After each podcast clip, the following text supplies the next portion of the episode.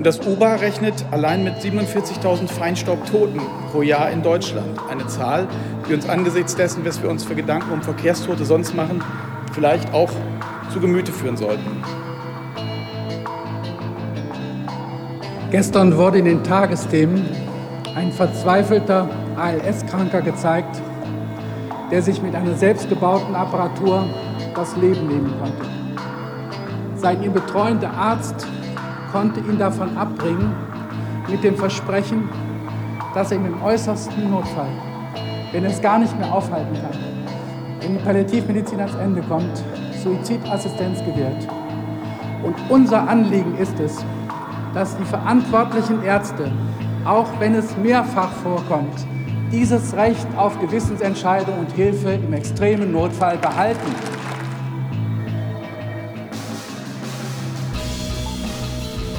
Und damit herzlich willkommen zur inzwischen vierten Episode des Jungpolitischen Podcasts mit Roman. Hi und mit Simon. Hallo. Und heute haben wir zwei sehr interessante Themen, die unterschiedlicher nicht sein könnten, nämlich die Sterbehilfe, ein sehr, sehr ethisches Thema und dann noch einen Beitrag über die Automobilindustrie, wo wir uns auch über Elektromobilität und ja die Fortbewegung der Zukunft unterhalten wollen. Aber wir fangen mit dem, wie ich finde, wichtigeren Thema an. Und wenn man sich wirklich zwischen diesen zwei Themen entscheiden muss, dann muss Sterbehilfe auf jeden Fall auf Platz 1 sein, weil das einfach ethisch unfassbar schwierig ist. Bitte ja, schön. ich verstehe. Wir können vielleicht noch vorher einmal sagen, dass das jetzt eine vorproduzierte Folge ist. Deshalb haben wir auch so zwei eher zeitlosere Themen genommen. Da ich mich jetzt im Urlaub befinde, während ihr diese Folge hört, oder beziehungsweise dann gerade wieder da bin. Auf jeden Fall äh, ist es uns nicht möglich, jetzt noch eine Folge aufzunehmen. Deshalb ist das hier ein bisschen vorproduziert, aber die Themen bleiben ja immer aktuell. Und genau, äh, genau wir legen los mit der Sterbehilfe. Da habe ich den Beitrag zugemacht. Den hört ihr jetzt. Das Thema aktive Sterbehilfe ist schon seit Jahren ein Diskussionsthema in europäischen Ländern. Im November 2014 gab es unter anderem eine sehr emotionale Debatte dazu im Bundestag. In Deutschland ist die aktive Sterbehilfe wie in den meisten anderen europäischen Ländern verboten. In Belgien, Luxemburg und den Niederlanden ist sie erlaubt.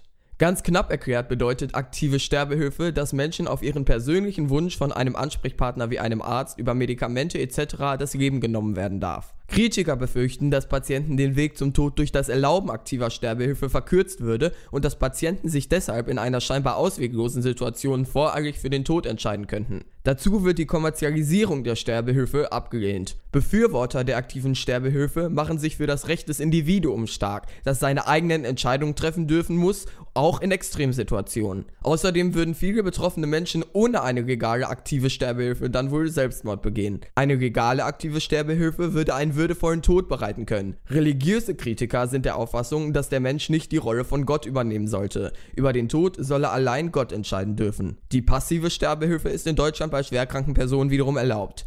Passive Sterbehilfe bedeutet nichts anderes, als dass die lebenserhaltenden Maßnahmen für einen Patienten eingestellt werden.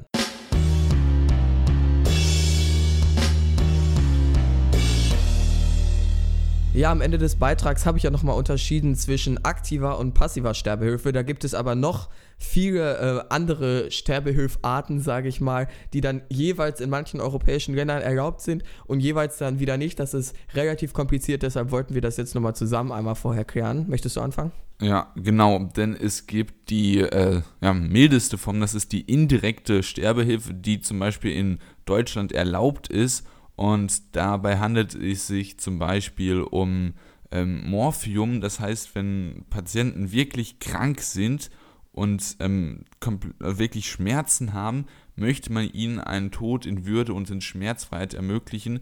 Und Morphium ist halt ein sehr starkes Schmerzmittel, verkürzt aber auch die Lebensdauer. Mhm. Das heißt, rein theoretisch, wenn man Morphium nicht verabreichen würde, könnte der Patient noch etwas länger leben, dafür dann aber in Schmerzen.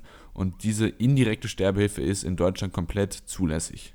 Ja, die passive Sterbehilfe hatte ich ja schon kurz angeschnitten, bedeutet eben, dass man, wenn man das Gefühl hat, okay, wir halten ihn zwar jetzt gerade irgendwie den Patienten durch Geräte am Leben, aber der wird nicht mehr lange durchhalten, dass man dann die lebenserhaltenden Geräte ausstellt. Ja, aber da muss es dann eine Willenserklärung geben in Deutschland ähm, mhm. vom Patienten. Ja, auch bei der äh, legal, äh, indirekten Sterbehilfe muss es, glaube ich, auch eine Willensäußerung Ja, aber des Patienten also- geben. Ja, aber wenn man, wenn man, was weiß ich, Beatmungsgeräte äh, ausschaltet oder was weiß ich, dann ist er ja meistens nicht mehr bei Bewusstsein und dann kann man ja diese Willensbestätigung nicht mehr bekommen. Und wenn man Schmerzen hat, dann ja eigentlich schon noch, oder? Ja, eben. Wenn man Krebs hat zum Beispiel. Ja, genau. In, Deutsch, es ist, in Deutschland muss in beiden Fällen, jetzt bei indirekt und passiv, eine Willensäußerung äh, vorliegen. Bei passiv ist eben nur schwierig, ähm, dass sie häufig nicht vorliegt, weil man sich vor einem Unfall jetzt nicht unbedingt Gedanken darüber Ja. macht, ob man im Extremfall dann sozusagen noch zwangsweise am Leben gehalten werden möchte oder nicht. Ja, Ja. genau so ist es. Und als drittes, äh, als dritte ähm, Unterscheidung, die du auch angesprochen hattest, ist die aktive Sterbehilfe. Das ist, wie ich finde, die, die äh, stärkste Form. Das ist dann wirklich, dass man einen Menschen auf dessen Wunsch hin tötet, äh, zum Beispiel mit, irgendeiner, mit irgendeinem Mhm. Cocktail oder irgendeiner Spritze. Und Ja. dieses Töten auf Verlangen ist in Deutschland verboten und wird bis mit äh, Gefängnisstrafen mit bis zu fünf Jahren äh, bestraft. Richtig, da ist Deutschland äh, relativ hart. In anderen Ländern, hatte ich ja schon angesprochen, ist selbst die aktive Sterbehilfe legal, wie zum Beispiel in den Niederlanden. Es gibt auch noch die Beihilfe zur Selbsttötung oder das auch ist richtig kompliziert. ja, ja. Assis, äh, assistierter Suizid. Äh, das ist in Deutschland nur dann legal, wenn der Helfer nicht nur geschäftsmäßig tätig ist, also das sozusagen nicht äh, prof, äh, aus Profitgründen macht, weil er eine Firma hat, die bei der Sterbe hilft. Ähm, und bei Ärzten ähm, gibt es eine weitere Einschränkung durch das äh, Standesrecht, aber da müssen wir jetzt gar nicht, finde ich, so äh, intensiv eindringen, denn wir wollen ja Aber trotzdem über- kurz ja? Also Kann- kurz erklären, ja, das Prinzip ist, es gibt eine Person, die äh, sterben will und man gibt ihr dann zum Beispiel eine Schachtel mit Schlaftabletten und man weiß, dass man, äh, wenn diese Person diese ganze Schachtel auf einmal nehmen würde, dass sie dann auf jeden Fall durch die Überdosis stirbt. Mhm. So, und wenn man ihr das in die Hand drückt, ist das in Deutschland nicht verboten. Die Sache ist nur, oder ist nicht verboten, ne? Ähm, in Deutschland ist es äh, eben unter diesen Konditionen, die ich gerade genannt hatte, dann Ach so, legal. Also es, ja. ist, es kann stattfinden, sage ich mal, ja. Ja, und nur der Clou an der Sache ist, wenn man ihm dann wirklich die, ähm, äh, die Schachtel gibt und er das dann noch vor, sein, äh, vor äh, den eigenen Augen zu sich nimmt und man sieht, wie er stirbt und dann nichts macht, ist das unterlassene Hilfeleistung und dafür kann man dann auch noch ins Gefängnis kommen. Das sind dann Freiheitsstrafen mit, äh, Strafen mit bis zu äh, einer Länge von einem Jahr. Und ähm, deswegen ist das Ganze dann auch relativ kompliziert. Und dann gibt es auch diese ganzen Unterteilungen. Da müsste man Jurist sein oder müssten wir ein juristischer Podcast sein, um das dann konkreter zu erklären. Der junge juristische Podcast. Ja, das, das, das ist Klingt eigentlich gar nicht so schlecht. Aber gut, wir wollten ja, Idee. ja, genau. Wir wollten ja besonders über die aktive Sterbehilfe reden, äh, die du ja schon angeschnitten hattest. Das ist so äh, ein Thema, was ethisch eben sehr schwierig ist. Da gibt es starke Befürworter, vor allem Menschen, die betroffen sind und sich das wünschen. Die verstehen dann natürlich nicht, warum das in Ländern verboten ist, weil sie das halt als ihre eigene Entscheidung sehen, während es dann aber auch wieder Ärzte gibt, die sagt, ich konnte Menschen oder also Psychologen, dass die sagen, ich konnte Menschen häufig helfen, aus ihrer Depression rauszukommen und davon haben sich viele noch nicht umgebracht und wer weiß, was passiert wäre, wenn sie si- sich legal äh, über einen ja, einfacheren Weg hätten umbringen können. Also das ist eine sehr kontroverse Debatte. Deshalb würde ich dich erstmal fragen, bist du denn der Meinung, dass grundsätzlich auch aktive Sterbehilfe in Deutschland erlaubt sein sollte?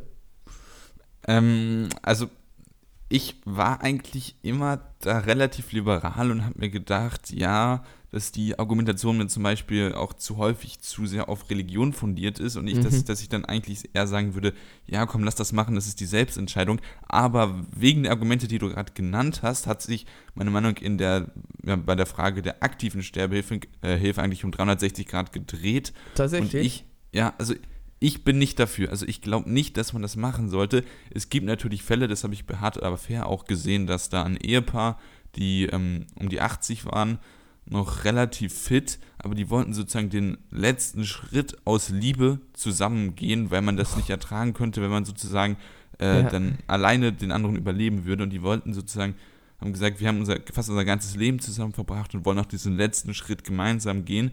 Und für solche Menschen ist das natürlich dann scheiße, dass die irgendwie dann ähm, zu Sterbetouristen in die Schweiz werden. Aber mir ist die Gefahr, finde ich, da zu groß Ja. und das ist ein ethisch zu hartes Thema, als dass ich da einfach sagen würde, yo, komm, macht.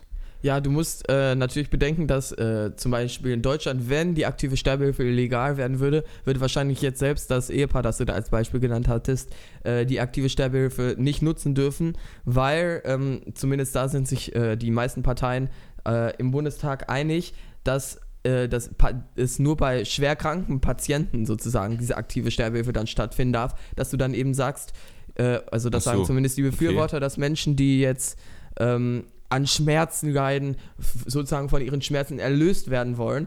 Und äh, natürlich müssen die Patienten auch bei vollem Bewusstsein sein, um das eben entscheiden zu dürfen. Ich sag mal, aus heiterem Himmel heraus äh, ist jetzt vielleicht ein bisschen, klingt das ein bisschen ja. negativ, aber das äh, wäre wahrscheinlich in Deutschland dann nicht mal erlaubt, wenn man jetzt in der Zukunft die aktive Sterbehilfe erlauben würde. Und besonders äh, streng, das hatte ich auch im Beitrag schon angeschnitten, wird eben gesehen, dass man hier in Deutschland nicht möchte, dass es äh, Vereine oder ja, Unternehmen gibt, die die aktive Sterbehilfe sozusagen als Unternehmenshandlung durchführen und dafür Geld verdienen. Da ist man sich im Bundestag eigentlich rundum einig, dass auf keinen Fall aus ja, kapitalistischen Beweggründen ähm, Menschen getötet oder ihnen zum Tod verholfen ja. werden sollte. Ja, aber wie gesagt, das ist eine unfassbar schwierige Thematik, aber um es nochmal zusammenzufassen, also die passive, äh, die aktive Sterbehilfe würde dann auch nur für kranke Menschen gelten. Ja, das ist gut, das können wir jetzt okay. natürlich nicht sagen, aber es ist höchstwahrscheinlich, ich weiß leider okay. gerade nicht genau äh, aus dem Kopf, wie das in den anderen Ländern ist, aber diskutiert wird das eben, weil es Fälle gibt, ich kann da mal ein Beispiel nennen, es, ich glaube, das ist der erste Mensch, der sozusagen, aber, aber ja, äh, aber ich habe jetzt nochmal gar geguckt, also aktive Sterbehilfe wird ja auch als Tötung auf Verlangen ja. äh, äh, beschrieben. Oder das ist ein Synonym dafür. Und Tötung auf Verlangen. Dieses Verlangen muss für mich jetzt, also nur aus, der, aus, aus dieser Wortwahl, mhm. ist ein Verlangen nicht nur eine Krankheit. Und wenn man sich zum Beispiel Belgien anguckt, wo das seit 2002 legal ist, würde ich von jetzt so als Laie sagen, dass man da, dass dieses Ehepaar, wenn die in Belgien leben würden, trotzdem einen Anspruch auf diese aktive Sterbehilfe hätten. Ja, da bin ich gerade nicht so informiert. Das können wir ja vielleicht äh, später nochmal nachgucken und dann ja. äh, hier zur Klärung äh, einschneiden. Ähm, aber ich sag mal so, äh, vom Wort alleine her aktive Sterbehilfe, das schließt natürlich auch solche Fälle, wie du sie genannt hast, nicht aus. Aber wenn man sich jetzt mal die äh, Diskussionsstimmung äh, im Land dazu anguckt, ist es wahrscheinlicher, dass das eben dann nur für äh, schwer kranke Patienten gilt, weil so diese Akzeptanz dieser aktiven Sterbehilfe, die ja eh noch relativ gering ist, ist, glaube ich, in solchen Fällen, wie du sie erwähnt hast, noch geringer. Was ich jetzt gerade noch äh, erwähnen wollte, eben als Beispiel für einen Fall, der in, auch in Deutschland dann vielleicht diskutiert werden würde, äh, ist eben dieser Bob Dent, das war, glaube ich, der erste Mensch, der aktive Sterbehilfe beansprucht hat. Das war ein Australier und der hat eben gesagt, dass er der Auffassung ist, dass es sein Recht ist, über den Tod äh, äh, darüber zu entscheiden, ob er sterben möchte. Ja, er spürt eine Achterbahn der Schmerzen und ähm, dass er der Auffassung ist, dass äh, Kritiker dann eben diese aktive Sterbehilfe nicht beanspruchen sollten, aber dass es sein Recht ist, die, von dieser aktiven Sterbehilfe Gebrauch zu machen. Ja, darf ich mal kurz dazwischenfunken, denn ja. zu dieser Thematik äh, habe ich gerade einen Artikel gefunden von Focus Online, der ah. ist am 29. Juni 2015 erschienen. Das ist eine Frau, die in Belgien lebt. Sie ist 24 Jahre alt und gesund und sie will sterben und sie hat grünes Licht dafür bekommen. Okay. Ja. Also, also, gut, dann sehen wir, es äh, ist eben in Europa in vielen äh, Ländern völlig verschieden. In Polen zum Beispiel ist keine Art von denen, die wir gerade, äh, Sterbe, keine Sterbehilfeart, sage ich mal, von denen, die wir gerade aufgezählt haben, überhaupt egal. Ich sag mal, wenn man jetzt für Deutschland eine aktive Sterbehilfe prognostiziert, dass sie mal legal wird, würde der, dieser Fall vielleicht hier, denke ich mal, eher nicht eintreten. Aber das ist dann halt Spekulation. Ja, ja also, also ich denke, es gibt dann wahrscheinlich wirklich diese Menschen, wo, wo wirklich dieser Sterbewunsch äh, auch wo sozusagen es zum Menschenwürde gehört, dass man diesen Sterbewunsch erhört, aber die Chance, dass da irgendwie psychisch labile Leute äh, in die falschen Hände geraten und dann falsche Entscheidungen treffen, die ist für mich einfach zu groß und deswegen äh, mhm, finde ich, ich es ja gut, dass es verboten ist. Ja, ähm, man muss natürlich sagen, also weil du ja jetzt vor allem psychisch labile Menschen angesprochen hast, dass äh, in der Regelung, wie sie dann in Deutschland wahrscheinlich eintreten würde,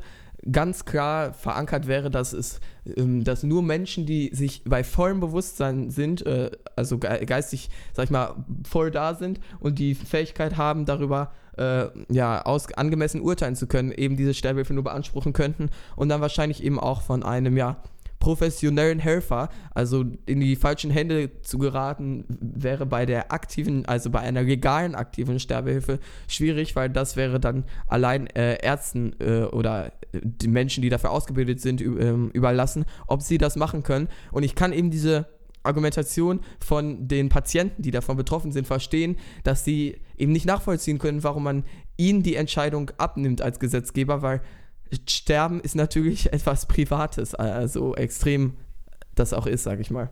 Mhm.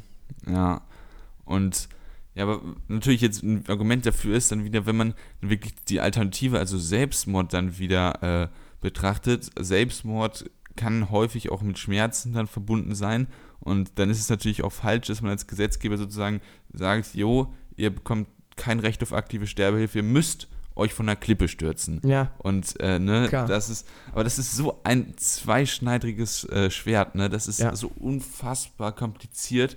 Und ich glaube, das sind fast sogar Themen, wo man als Gesetzgeber, äh, oder wo man als Gesetzgeber und als Gesetz einfach irgendwo Grenzen hat. Ja. Weil dieses ethische da, äh, ja, weil Ethik halt nicht immer in ein Gesetzbuch pa äh, passt. Und das Richtig. ist das Problem, glaube ich. Ja, das hatten wir auch in der letzten Folge bei diesem äh, Bonafide-Thema, dass wir auch da gesagt haben, dass es schwierig ist, äh, dass jetzt ein Gesetzgeber äh, Beziehungen ähm, beurteilen muss. Aber jetzt nochmal bezogen auf die aktive Sterbehilfe, ist ganz interessant in der Bundestagsdebatte, die ich angesprochen hatte in meinem äh, Beitrag, hat fast ähm, oder haben sehr viele Redner zumindest äh, zu Beginn ihre Rede immer damit angefangen, dass sie gesagt haben, das ist wohl die schwerste Rede oder das schwerste Thema, das ich je gehabt habe oder zu dem ich eben je eine Rede geschrieben habe. Äh, das zeigt eben, dass es ein so kompliziertes Thema ist, wo es für beide Seiten wirklich gute Argumente gibt, dass man ja. da als äh, Gesetzgeber echt Probleme hat, sich für irgendwas zu entscheiden. Deshalb kann ich auch nachvollziehen, dass in Deutschland dieser Schritt zur Legalität noch nicht gegangen wurde, der in äh, zum Beispiel den Niederlanden eben seit 2002 oder in Belgien seit 2002 schon stattgefunden hat. Ja, ja also sehr, sehr schwierige und äh, aber wichtige Diskussion auf jeden ja. Fall. Aber wenn du jetzt all diese Argumente betrachtest, würdest du dich eher, habe ich jetzt rausgehört, noch dagegen positionieren? Ja, also ja. ich wäre dagegen. Wie ist es denn bei dir? Also ich glaube, also es ist halt wirklich sehr schwierig, aber ich glaube, dass ich grundsätzlich sogar eher dafür wäre, weil ähm, letztendlich bin ich immer der Auffassung, dass ich, dass man halt als Gesetzgeber, sage ich mal, insofern die Freiheit von anderen Menschen ähm, äh, beschränken darf, wenn sie die Freiheit von anderen Menschen beschränken. Also ich, ich akzeptiere ja, das Recht, dass jemand hinter Gitter kommt, wenn er eben jemand anderem etwas antut. Aber das Thema Sterbehilfe ist eben äh, ein Thema, wo ich der Auffassung bin, dass ich es nicht moralisch rechtfertigen kann, dass ich jemand anderem die Entscheidung über sein Leben abnehme. Und deshalb äh, finde ich, äh, das ist rechtfertigt zumindest, dass jeder Mensch selber entscheiden sollte, ob er sterben möchte oder nicht. Und das wäre eben dann ein Argument für die aktive Sterbehilfe, auch wenn ich diese Vorbehalte, dass Menschen das dann vielleicht schon zu schnell in Anspruch nehmen, nachvollziehen kann. Ja, also du, also deine Argumente, die sind komplett richtig und ich glaube, wir haben beide recht und das ist halt wirklich genau diese Sache und diese, diese Unterscheidung. Aber zu deinem Argument, dass man sozusagen, dass das Gesetz dafür da ist, dass man diese Sachen verbietet, die anderen schaden, da geht unser Gesetz ja in manchen Teilen auch schon weiter hinaus, dass das Gesetz auch dafür da ist, den Menschen vor sich selber zu beschützen. Also, was weiß ich, bei Drogenkonsum ähm, dann Beispiel, was so banal ist, aber was man auch nennen könnte, ist zum Beispiel, dass man sich anschnallt. Weil wenn man sich im Auto anschnallt und ein Autounfall hat, dann ist man zwar selber tot, aber die anderen betrifft das ja nicht im anderen Auto dann, ne? Und man ist trotzdem verpflichtet, sich anzuschnallen. Da ist, da übernimmt der Gesetzgeber dann ja schon auch so diese erzieherische, äh, erzieherische Maßnahme. Ähm, aber ich würde trotzdem sagen, dass du auch trotzdem recht hast, dass, also, dass man diese Freiheit, dieses äh, des selbst entschiedenen Todes eigentlich in gewisser Weise ermöglichen sollte. Aber für mich ist halt immer noch diese Gefahr, dass da, also dass, dass, dass, dass die Entscheidung zu schnell gefällt wird. Und deswegen bin ich da tendenziell eher dagegen, obwohl ich weiß, dass du auch mit deinen Punkten recht hast. Ja, ich verstehe dich. Äh, das ist ja immer auch das Interessante, dass viele, es gibt ja durchaus äh, auch im Internet diese Bewegung, dass es man sagt, man sollte alle Drogen äh, erlauben. Ich denke, da kann man auch mal eine sehr interessante Debatte drüber führen, vielleicht auch hier in dem Podcast, inwiefern man überhaupt Drogen verbieten sollte, weil auch da ist es ja vielleicht die Entscheidung der Einzelperson und auch da nimmt sich der Staat heraus, den Mensch vor sich selbst zu schützen. Mit welchem Recht ist dann eben moralisch gesehen eine berechtigte Frage vielleicht auch, ja. Ja, und äh, die deutsche Drogenpolitik, äh, da kann man ja auch noch ganz andere Sachen dann kritisieren, aber das ist nicht unser Thema. Unser Thema Richtig. ist oder war Sterbehilfe. Ich würde sagen, das ist ein sehr guter Abschluss für diese jo. Thematik. Und so. deswegen kommen wir jetzt, also wir müssen uns jetzt erstmal besinnen, also ein ethisch sehr, sehr äh, anspruchsvolles Thema. Und jetzt kommen wir zur Automobilindustrie, eine Thematik, die aktuell ist wie keine andere, aber trotzdem auch in gewisser Weise zeitlos. Und ähm, es viele Gründe gibt, warum man sich echauffieren kann, warum man äh, ja die, wenn man, warum man mit schüttelndem Kopf dann äh, immer äh, in Richtung Automobilindustrie guckt. Vor Denn der Abgasskandal ja. von VW, wo man jetzt auch mitbekommen hat, dass auch andere ähm, Automobilhersteller im großen Stil geschummelt haben, aber die haben wohl geschummelt, dass es gesetzlich okay ist. Und dazu jetzt erstmal ein kleiner Beitrag von mir.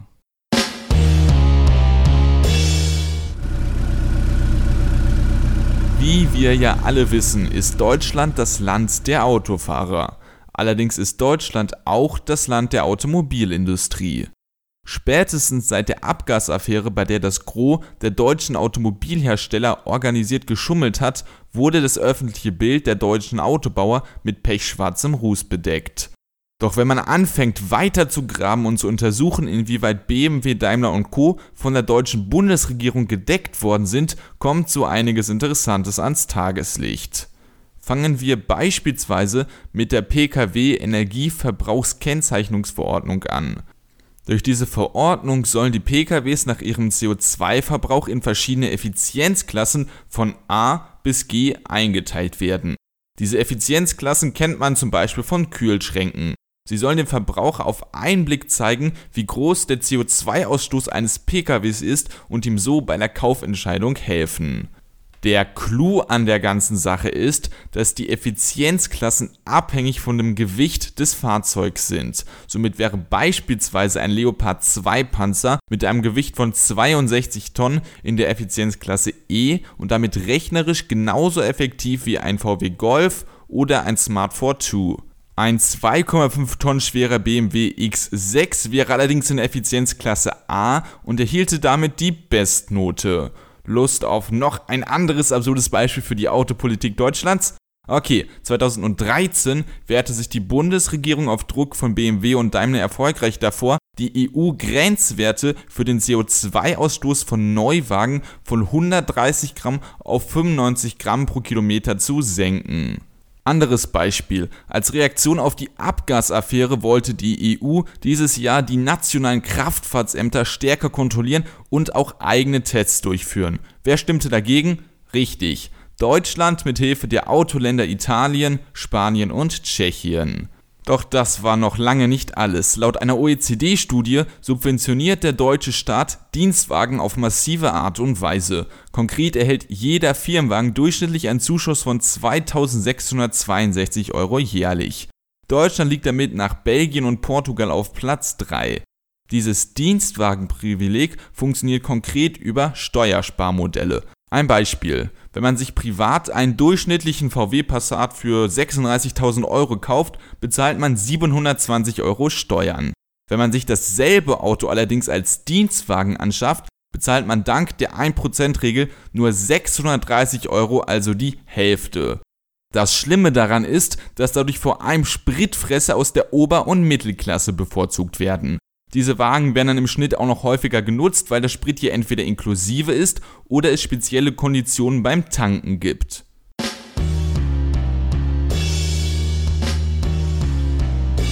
Ja, das Dienstwagenprivileg ist ein Beispiel dafür, wie der deutsche Staat der deutschen Automobilindustrie aus eigenwirtschaftlichen Interessen zubuttert. Ja, das stimmt, weil ähm, viele Unternehmen natürlich immer behaupten, dass äh, der Dienstwagen Teil der Vergütung für den Arbeitnehmer wäre, aber es gibt dann viel, ähm, sag ich mal, Kritiker, die sagen, der Dienstwagen hilft vor allem den Arbeitgebern und schadet vor allem der Umwelt, weil durch die, ich sag mal, subventionsartigen äh, sag ich mal, Vergütungen des Staates eben dann auch die Umwelt drunter leidet, wenn Leute sich dann eben einen Wagen kaufen, der ein bisschen teurer ist und auch ein bisschen mehr ausstößt, weil er weniger kostet. Ja, also vor allem sind die Wagen, das sind dann ja nicht die Fiat Puntos, sondern das sind dann halt auch schon Eben. mal die S-Klasse und deswegen bevorzugt man da wirklich dann die Spritschleudern und das ist aus umwelttechnischen Gründen totaler Schwachsinn. Ja, dass äh, diese Dienstwagen, äh, ich glaube, weiß ich gar nicht, weißt du, wie, was die für eine Prozentzahl äh, ausmachen oder wie, weißt du, inwiefern, sage ich mal, die Dienstwagen äh, die mehr Abgase absondern als die äh, normalen Wagen von Arbeitern? Also ich weiß beispielsweise, dass bei der, ähm, bei der äh, Mercedes S-Klasse, dass da irgendwie so gefühlt, äh, was heißt gefühlt, also ich habe so eine Zahl ungefähr, sind um die 75, 80 Prozent sind die, äh, sind die Wagen, die nicht privat gekauft werden, sondern irgendwie über äh, die äh, Mercedes-Bank, die dann entweder geleast werden von Unternehmen oder andere ja. Sachen. Ähm, und natürlich sind allgemein diese Autos dann schon größere Spritschleudern. Richtig. Und ähm, vor allem ist halt auch der, der, Anreiz, wenn du dann sozusagen eine, ähm, eine Tankkarte hast vom Chef und dann das Auto auch privat nutzen darfst und sozusagen nicht für den Sprit bezahlen musst, also das dann im Portemonnaie dann nicht äh, auffällt, wenn du mehr fährst, dann ja. fährst du natürlich auch mehr, dann, was weiß ich, fliegst du nicht mit dem Flugzeug oder fährst nicht mit dem Zug irgendwie in Urlaub, sondern fährst auch mal mit dem Auto bis nach Süditalien. Und ja. ähm, das sind dann halt so Punkte, die dafür sorgen, dass ähm, ja, dass man der, also Dienstwagen werden häufig mehr gebraucht, als wenn man sich, äh, als ein Privatauto. Eben, ja, das heißt, äh, Dienstwagen schaden in gewisser Art und Weise auch der Umwelt, äh, ich sag mal, wenn man das jetzt generell auf Autos bezieht, gibt es ja jetzt häufig, äh, ich glaube auch die Grünen haben jetzt sich als Ziel gesetzt, dass man möglichst Elektroautos in Deutschland etabliert und auch aktuell gibt es, glaube ich, sogar in Deutschland eine Subvention von Elektroautos. So richtig genutzt wird das leider irgendwie nicht und es stellt sich auch immer wieder die Frage, inwiefern Elektroautos denn auch tatsächlich billig, äh, nicht billiger, sondern umweltfreundlicher sind als äh, normale, ähm, ja, motorbetriebene Autos. Ja, da gibt es äh, dann häufig auch widersprüchliche Zahlen. Ähm, und man kann so im Groben sagen, dass tatsächlich Elektroautos durchaus auch vor, allein durch äh, die, sag ich mal, CO2-aufwendige Produktion nicht gerade total ja. umweltfreundlich sind, aber tendenziell lohnt es sich dann doch, ja. Ja, das ist vor allem bei der Batterieherstellung, also diesen Lithium-Ionen-Batterien, da kann ich mal mit einer Zahl dienen. Für eine Kilowattstunde Batteriekapazität muss man etwa 125 Kilogramm CO2-Emissionen ansetzen.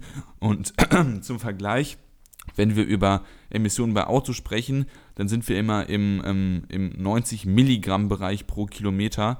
Das heißt, man muss dann für man muss dann schon ordentlich was fahren, damit sich ähm, ein Elektroauto dann von der Produktion her lohnt. Und was natürlich dann auch dazu kommt, aktuell ist der Strom ja auch nicht komplett sauber, sondern kommt auch aus Kohlekraft. Und da stinkt das Auto dann einfach nur irgendwo anders. Ja, das stimmt. Natürlich muss man allerdings sagen, dass ja da auch die Technik oder der Fortschritt ähm, dann immer bessere Ergebnisse zielt und auf Dauer werden dann wohl Elektroautos tatsächlich ähm, eine umweltfreundlichere Alternative sein und sind ja. es auch jetzt schon, wenn, sage ich mal, wenn man äh, es auf die Dauer ansieht, also jemand, der, ich glaube, zehn Jahre ein Elektroauto äh, fährt, wird dann bestimmt auch eben, wenn man jetzt alles zusammenrechnet, weniger der Umwelt schaden. Aber da stellt sich dann häufig immer auch die Frage, wenn man jetzt generell über Mobilität nachdenkt, inwiefern es nicht vielleicht einfach besser wäre, wenn man statt den äh, Elektroautos ähm, vielleicht auch mal öffentliche Verkehrsmittel subventioniert. Ja, also, also ÖPNV ist wäre eigentlich der Idealfall. Das heißt, wenn man das ausbauen würde und es eigentlich gar keine Autos gäbe, aber dafür ist dieses Freiheitsgefühl, also das ist einfach vor allem in Deutschland, aber denke ich auch international ja. allgemein, ein Auto bedeutet Freiheit, dass du dich frei bewegen kannst und ich denke, dass dann dass dieser Schritt dann, dass man sagt, ja, nur noch Zug und so, dass es ein bisschen was idealistisch ist, weil man einfach dieses Freiheitsgefühl vom Auto nicht aufgeben will. Und da ist ähm, das Elektroauto, denke ich, der beste Kompromiss, weil die Energieversorgung, wie du ja schon erwähnt hast, kann auf jeden Fall durch erneuerbare Energien komplett emissionsfrei geschehen und die Produktion, die wird ja wird sich auch zwangsweise dann noch ändern und hoffentlich dann noch verbessern müssen, denn es gibt immer wieder Berichte, äh, Berichte dass das Lithium, was man ja für die Lithium-Ionen-Akkus braucht, sehr knapp wird und es da dann schon Ressourcenprobleme gibt in ein paar Jahren oder mhm. ein paar was weiß ich, in 50 Jahren. Und dann ist man ja gezwungen, andere Technologie zu entwickeln. Und ich glaube, dass man da großes Potenzial hat, dann neue Akkumulatoren zu entwickeln. Und wie gesagt, das Elektroauto ist wirklich die Möglichkeit, dass man durch technischen Fortschritt die Bewegung fast treibhausneu, also dass die Emissionen, dass auf jeden Fall keine Emissionen mehr anfallen und dass die Produktion immer verbessert wird. Ja, ähm, äh, vor allem ist es ja so, dass äh, in Städten dann, wenn dort viele motorbetriebene äh, Autos ja. fahren, wie es auch immer noch der Fall ist, dass die dann vor allem unter den äh, Abgasen leiden, während das sage ich mal, jetzt äh, bei Elektroautos nicht der Fall ist. Aber da sind dann die Städte nicht unmittelbar betroffen. Ja, aber das ist zum Beispiel jetzt auch wieder genau die Thematik China zum Beispiel. Die möchten unfassbar viele Elektroautos kaufen. Aber warum? Natürlich, weil sie diese Smog-Bilder aus Peking und Shanghai mhm. und was weiß ich nicht mehr haben wollen und dann lieber die Elektros, äh, Elektroautos haben, wo sie dann den Strom irgendwo in Kohlekraftwerken in irgendeiner Provinz produzieren können, dass sozusagen die Fernsehbilder, dass man sozusagen nicht mehr sieht, dass es in Peking dann dieser ganze Smog ist, sondern dass es da einfach dann den Anschein hat, als ob ähm, sozusagen sie umwelttechnisch besser wären, aber in Wirklichkeit ähm, den ja, die Emissionen nur ähm, vom Ort her verlegen wollen. Ja, was aber ja auch immerhin nichts Schlechtes ist, ne? Dann, wenn die Menschen nicht mehr in der Stadt unmittelbar von dem Smog betroffen sind, das ist sicherlich auch ein tatsächlicher Aber vom Klimawandel her ändert das nichts. Also, das ist natürlich dann, richtig. Ja. Ähm, man muss es, äh, ich würde das jetzt immer halt auf die unmittelbare Situation beziehen. Ich denke trotzdem, dass äh, ein um, Umstieg auf öffentliche Verkehrsmittel ähm, vielleicht wirklich der Optimalfall wäre. Du sagst jetzt, dass das in Deutschland vielleicht schwierig wird, ähm, weil eben dieses deutsche Freiheitsgefühl ähm, und Autofahren ja, sag ich mal, ein Deu typisch deutsches Attribut auch ist. Es gibt ja aber auch innerhalb dieser ähm, äh, Auto-Idee äh, immer Fortschritte. Zum Beispiel gibt es ja jetzt auch diese App, mit der man sein Auto vermieten kann an andere Personen, die das mhm. dann nutzen können. Ich meine, das ist ja auch immer noch äh, etwas, was man sich mal klar machen muss. Ich kenne jetzt die genaue Zahl nicht, aber ich meine, wann nutzt jemand sein Auto, wenn er zur Arbeit fährt? Morgens, was weiß ich, eine halbe Stunde und abends eine halbe Stunde. Ansonsten macht das Auto nichts anderes, als einfach auf der Stelle rumstehen. Ja, ich meine, wie viel, ja, bitte? Vor allem auch jede dritte Autofahrt ist nachweislich, also das hat das äh, Umweltbundesamt bestätigt, liegt unter drei Kilometern Reichweite. Das heißt, es sind dann diese Fahrten zur Kita oder zum Bäcker und äh, da, da ist es halt einfach auch unsinnvoll, dann mit Verbrennungsmotoren zu fahren, wenn man äh, im Hinblick auf das äh, Argument der Reichweite, das ist ja Elektroautos, das ist blöd, wenn man irgendwie auf halber Strecke ähm, stehen bleibt. Ja, ich verstehe. Ähm, aber ich finde diese Idee, dass man dann eben sagt, dass man äh, Autos sozusagen nicht mehr eine, einer Person äh, gibt, weil die, ich sag mal, ein typischer äh, Autofahrer, der zur Arbeit fährt und zurückfährt, vielleicht höchstens dann oder ungefähr eine Stunde am äh, ganzen Tag sein Auto nutzt und ansonsten steht das eben rum. Und wenn man sich das dann mal klar macht, wie viel Kapital eigentlich durchgehend stillsteht an Autos, ähm, da könnte man ja vielleicht auch in der Zukunft, wenn man jetzt äh, ans autonome Fahren denkt, vielleicht darauf umsteigen, dass es sozusagen autonome Taxis gibt, die man dann rufen kann und die einen dann zum Ort fahren, statt dass jeder ein eigenes Auto hat, das den ganzen Tag nichts anderes macht, als äh, dumm auf der Stelle rumstehen. Ja, das sollte auf jeden Fall das Ziel sein, aber ähm, als Schritt dahin ist, denke ich, die äh, Forschung am Elektroauto, finde ich persönlich ganz gut. Also ich ähm, persönlich hatte auch mal die Chance, eine Probefahrt zu machen im Citroën nochmal kurz nachgucken, äh, im Citroën sage ich schon, im Renault Zoe, auf jeden Fall ein französisches Auto. Und die haben auch Reichweiten effektiv, das sind nicht diese äh, Angaben aus dem Labor, also von 150 oder 300 Kilometern, je nachdem für welche Batterie man sich entscheidet. Mhm. und ähm, da hat man jetzt auch schon für die Mittelklasse Autos, die auf jeden Fall äh, alltagstauglich sind. Und wenn man das weiterentwickelt und dann noch den ähm, ja, den, äh, den, äh, Klima, äh, den Klimawandel, sage ich schon, also den Wandel in der Energieerzeugung schafft, dann ist das auf jeden Fall die Möglichkeit, die man durch Automatisierung, durch äh, besitzlose Autos, dass man sich sozusagen per Handy, dass man per Handy sagt, ja, ich möchte in einer halben Stunde Feierabend machen, dann soll irgendein Auto da und da stehen, das mich dann dort und dorthin fährt. Das sollte auf jeden Fall das Ziel sein, aber als Zwischenschritt ist es auf jeden Fall gut, dass man dann ähm, Elektroautos fördert und halt nicht stur wie Frau Merkel oder halt auch grüne Ministerpräsidenten wie Herr Kretschmer am Diesel festhält. Also Herr Kretschmer hat ja behauptet, es gäbe den sauberen Diesel und mhm. das als grüner Politiker ist ja schon, ähm, ja, da fehlen einem fast die Worte für, um das zu beschreiben. Ja, aber ist, ähm, ich sag mal, diese Position, die du da vorträgst, ist ja jetzt generell auch eben eine grüne Idee, dass man sich für Elektroautos einsetzt. Die stecken aber dafür auch dann häufig Kritik ein, weil es viele Menschen, die in die Zukunft blicken, eben sagen, dass die Zukunft eigentlich äh, im öffentlichen Nahverkehr liegt und dass die Zukunftsstädte äh, sich eben darüber definieren und dass dann eben nicht, äh, dass das Auto, sage ich mal, eher eine altmodische Idee ist, weil Bahnen, ähm, sage ich mal, viel mehr Menschen transportieren, somit viel effektiver sind und natürlich auch viel sauberer aber, sind. Aber das ist dann schon halt echte Zukunftsmusik. Aber ja. das glaube ich halt, also da, da, braucht man wirklich einen Wandel in der Mentalität. Ich glaube ja. immer noch, dass das Auto einfach in, äh, also das Auto vom Typ her, dass man das nicht einfach durch eine Bahn ersetzen kann, weil es da wirklich um dieses Freiheitsgefühl und so geht. Da, das ist dann ein Schritt, der ähm, noch ordentlich was dauern wird und ähm, da ist auf jeden Fall die äh, ja, der, der Fort oder die Entwicklung des Elektroautos ein Schritt hin, der das ja nicht behindert, also der mhm. dafür sorgt, dass sozusagen der Übergang erleichtert wird.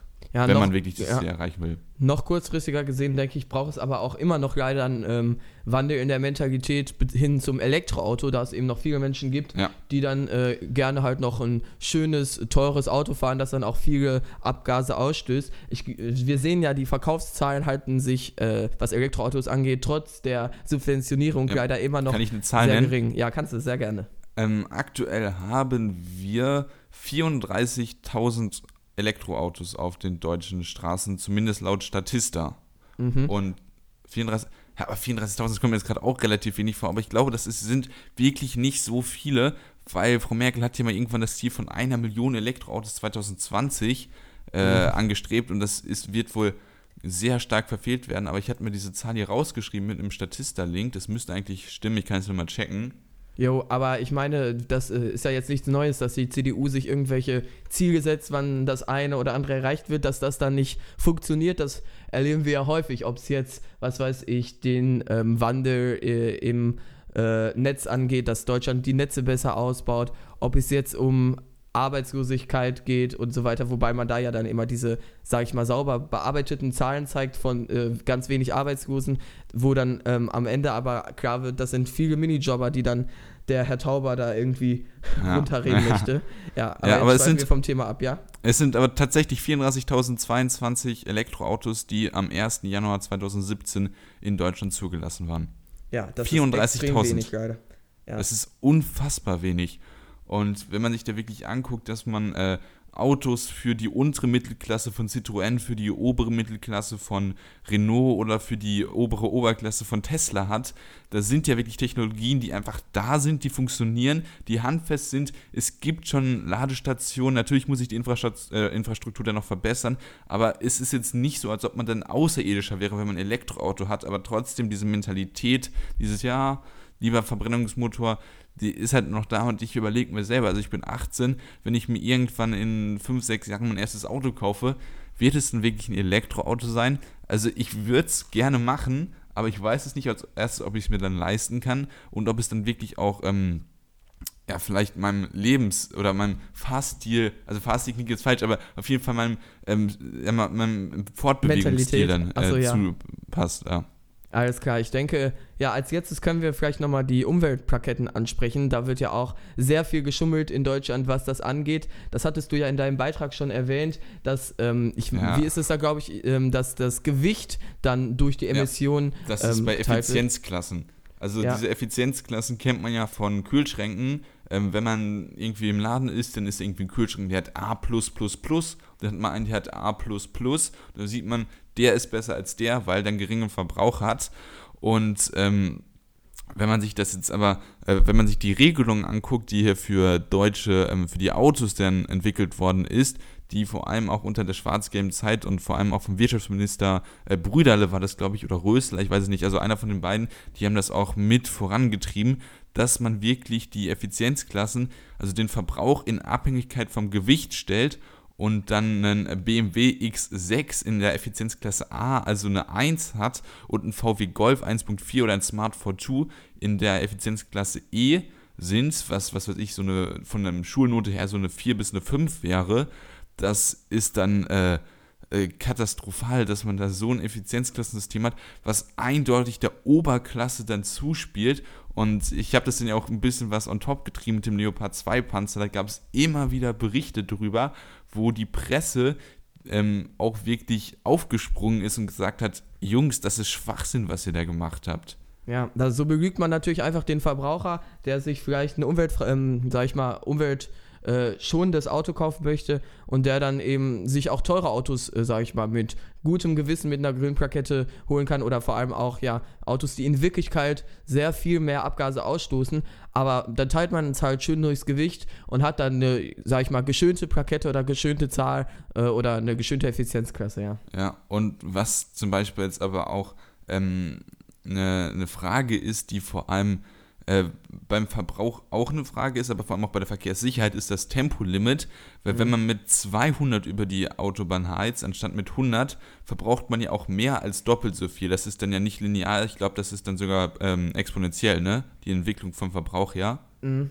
Stimmt das? Also das ist jetzt gefährliches ich muss Halbwissen. Es nicht, äh, ich muss es gerade, äh, weiß es gerade nicht, aber ähm, ich meine, die Tempolimit-Diskussion kann man ja jetzt natürlich einmal, wie du es jetzt machst, äh, abhängig vom Klima stellen. Da gibt es aber noch ganz andere Argumente für, ja, weil es da immer Verkehrstote ja. auch gibt, dadurch, dass es in Deutschland kein Tempolimit gibt. Das ja, ist dann aber nochmal ein anderes Verkehrstote, Thema, da kann ich auch mal wieder mit einer Zahl kommen. es gab ja ungefähr 3500 Verkehrstote in Deutschland im letzten Jahr und es gab etwa 7000 Todesfälle durch Abgase aus dem Straßenverkehr, die nachgewiesen werden konnten. Das sind doppelt so viele, die sozusagen durch die Spätfolgen des Straßenverkehrs sterben.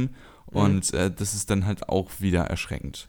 Ja, also für euch, wenn ihr die ganzen Zahlen nochmal selber nachlesen wollt, wir verlinken ab jetzt sofort immer auf unserer Website jupopodcast.wordpress.com beim jeweils entsprechenden Artikel ähm, unsere Quellen. Da könnt ihr einmal draufklicken und kommt dann zu unseren Quellen, falls ihr das nochmal selber gegenchecken wollt. Ich denke, das erleichtert es euch dann noch, ähm, uns zu glauben und hilft ja auch unserer Glaubwürdigkeit noch ein bisschen. Ja, genau. Ja, das war's. war's. das? Jo. Ja. Jo, dann äh, wie immer würden wir uns über eine Bewertung des Podcasts auf iTunes zum Beispiel sehr freuen. Ihr könnt uns sehr gerne abonnieren bzw. folgen. Also ihr könnt uns auf um, ähm, iTunes folgen. Ihr könnt uns aber auch auf podcast.de folgen. Ich weiß ja. nicht, wie es bei Android ist. Ja, ähm, ihr könnt eben ja mit der App einfach unseren RSS-Feed, den wir auf unserer Website jupopodcast.wordpress.com verlinkt haben, in äh, die App dann kopieren, also den Link zu dem RSS-Feed und kriegt dann da immer bei Apps wie Podcast Addict die neueste Episode reingespielt oder ihr folgt einfach unserem Blog, da werdet ihr dann auch immer benach, äh, bemitteiligt, wenn eine ja. neue Folge kommt. Oder ihr geht auf Twitter, da könnt ihr uns natürlich auch noch folgen. da seid ihr dann hautnah immer dran und kriegt als erster die Live-Information.